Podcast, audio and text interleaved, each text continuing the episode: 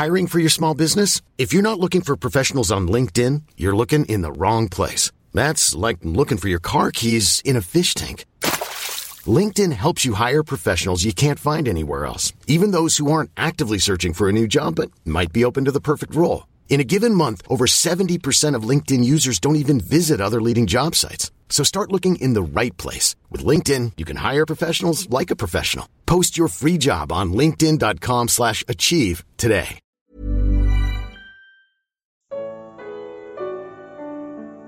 Meu interesse em Jesus é puramente egoísta. Evangelho de João. Comentário de Mari Persona.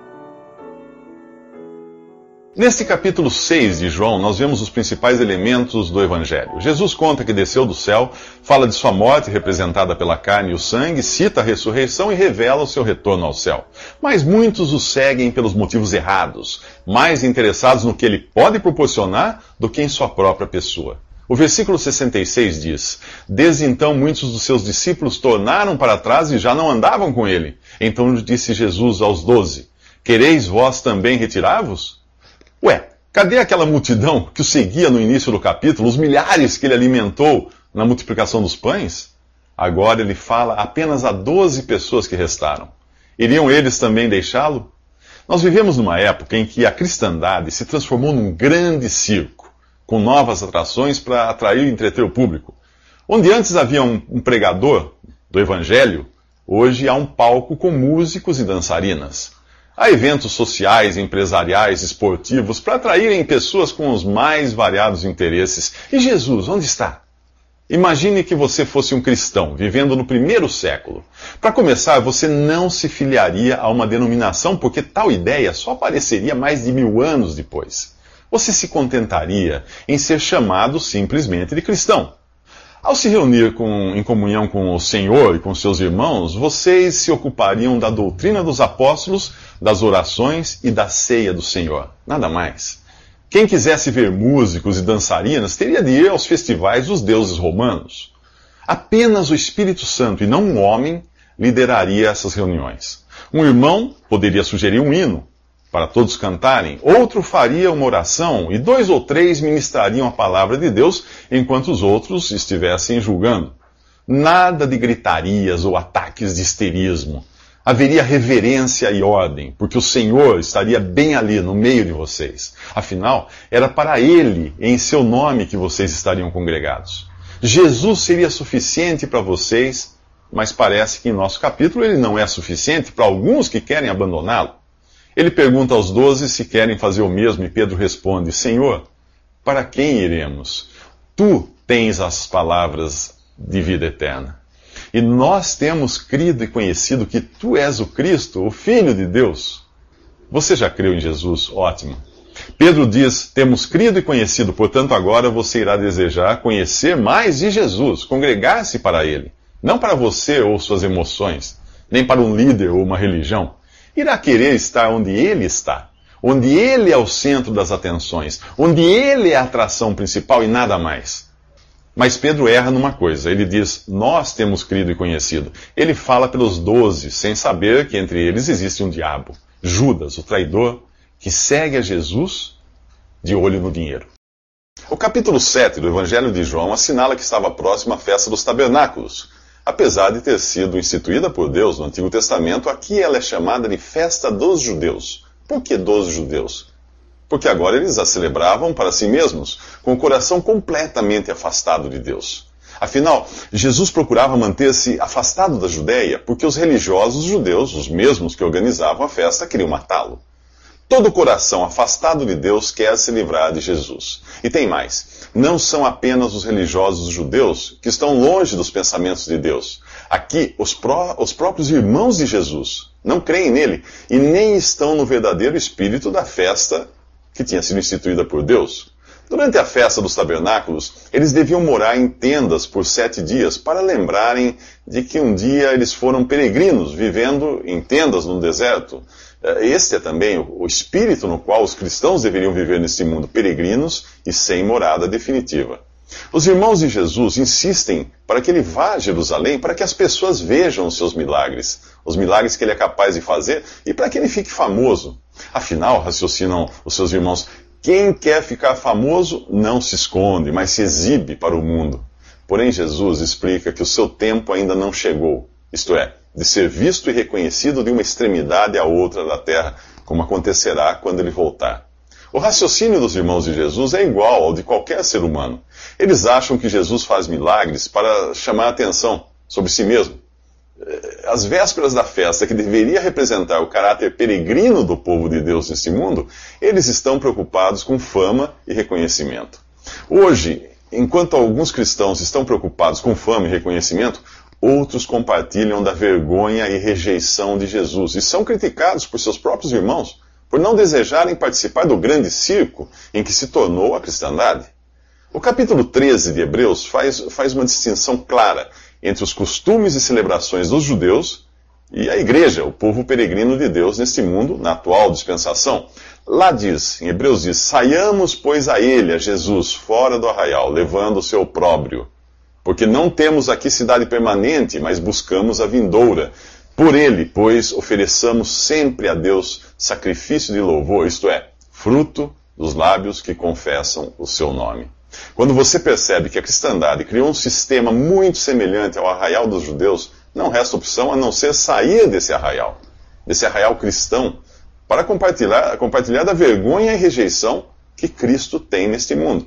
Se você deseja oferecer sempre a Deus sacrifício de louvor, como fruto de lábios que confessam o nome de Jesus e não outro nome, essa é a coisa certa a fazer: sair do arraial, mas sair para Jesus. Nos próximos três minutos você vai conhecer o segredo para se entender a palavra de Deus. Depois que os irmãos de Jesus partem em direção a Jerusalém para a festa dos tabernáculos, Jesus também vai até lá, mas escondido. Em Jerusalém, o povo está curioso a seu respeito onde estaria ele. Uns dizem que ele é bom, outros que é um enganador, mas o medo que as pessoas têm dos líderes religiosos as impede de falar abertamente de Jesus. Esse medo existe até hoje. Durante séculos, os líderes religiosos de Roma impediram que as escrituras fossem lidas pelo povo. A posse e leitura da Bíblia estava restrita aos religiosos e, durante a Inquisição, milhares de pessoas foram queimadas vivas por lerem ou possuírem cópias da Bíblia. Líderes religiosos têm pavor de perder o controle. Isso não ocorre apenas no catolicismo, ocorre também no protestantismo. Hoje há muitos que acreditam que você só é capaz de compreender as Escrituras e ensiná-las se passar pelo ensino formal de um seminário ou faculdade teológica. E mesmo que alguns defendam que todos devem ter acesso à palavra de Deus, a cristandade continua dividindo os cristãos entre clero e leigos. No capítulo 2 de Apocalipse, Jesus condena tal ideia e a chama de Nicolaíta, que em grego significa conquistadores do povo. A mesma questão é levantada aqui pelos religiosos judeus, quando Jesus vai ao templo e começa a ensinar. Eles perguntam: como este homem que conhece, eh, como este homem conhece tanto sem ter estudado? Mas Jesus responde que o seu ensino não vem de si mesmo, mas daquele que o enviou. Lembre-se de que, mesmo sendo Deus, Jesus andou aqui no caráter de um filho obediente, que só fazia ou dizia aquilo que era conforme a vontade de seu pai. E é justamente este o segredo para se conhecer os pensamentos de Deus, que são apresentados em sua, em sua palavra, as Escrituras, a Bíblia. Jesus diz: se alguém quiser fazer a vontade de Deus, há de saber se a doutrina é dele ou se eu falo de mim mesmo. Ah, como aqueles religiosos judeus poderiam saber se o que Jesus dizia era realmente de Deus? A condição para isso era querer fazer a vontade de Deus. Como entender hoje a palavra de Deus e saber se esse entendimento vem de Deus ou dos homens? A condição continua a mesma: desejar fazer a vontade de Deus. A razão para isso é simples: Deus não perde tempo revelando suas pérolas aos porcos, que não têm outro interesse senão pisá-las. A palavra de Deus não está sujeita à curiosidade humana, e as mais preciosas verdades podem acabar transformadas em coisas abomináveis quando misturadas com a ânsia que o ser humano tem de exercer poder sobre os seus semelhantes. Nos próximos três minutos, Jesus nos ensina a identificar os falsos mestres. Todos nós gostamos de falar de nós mesmos. Nós falamos do nosso trabalho, do, dos nossos filhos, dos nossos talentos e até dos nossos problemas e defeitos para chamar a atenção. Eu e você somos assim, imperfeitos e loucos por admiração, piedade ou até bajulação. Nós somos como Caim, que matou seu irmão Abel. Nós não queremos que o nosso nome seja esquecido. Caim construiu a primeira cidade e colocou nela o nome do seu filho, para perpetuar a sua descendência. Depois do dilúvio, foi construída a Torre de Babel para perpetuar o nome do ser humano nesse mundo. Saddam Hussein tentou reconstruir Babilônia, gravando seu próprio nome em cada tijolo. O Salmo 49 diz que o insensato acha que vai viver perpetuamente e dá às suas terras o seu próprio nome. É por isso que nós temos ruas, praças e cidades com nomes de pessoas importantes. Quem fala de si mesmo busca a sua própria glória, mas o que busca a glória daquele que o enviou, esse é verdadeiro e não há nele injustiça. Jesus diz isso no capítulo 7 de João, condenando a exaltação própria. É claro que quando nós enviamos um currículo, uma proposta de trabalho, nós precisamos falar de nós mesmos, porque quem nos contrata quer conhecer nossas habilidades. Mas nas coisas de Deus isso não tem lugar.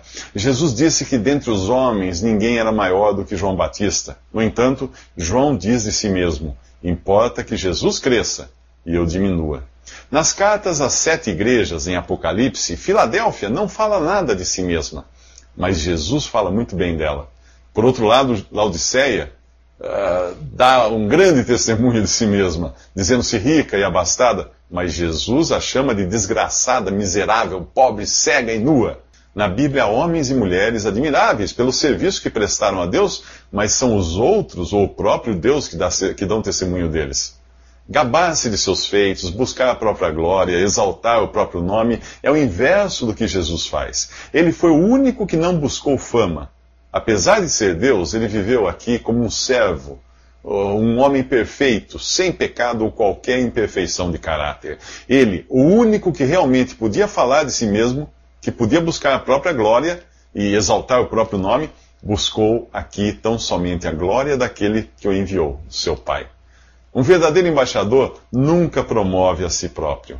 Hoje é fácil identificar um falso mestre. Ele fala de si mesmo, ele se gaba de suas obras, ele busca seguidores que o apoiem, admirem e se submetam à sua vontade. Você tem seguido alguém assim? Nos próximos três minutos, Jesus fala daqueles que usam a palavra de Deus para negarem a palavra de Deus. Visite respondi.com.br. Visite também 3minutos.net.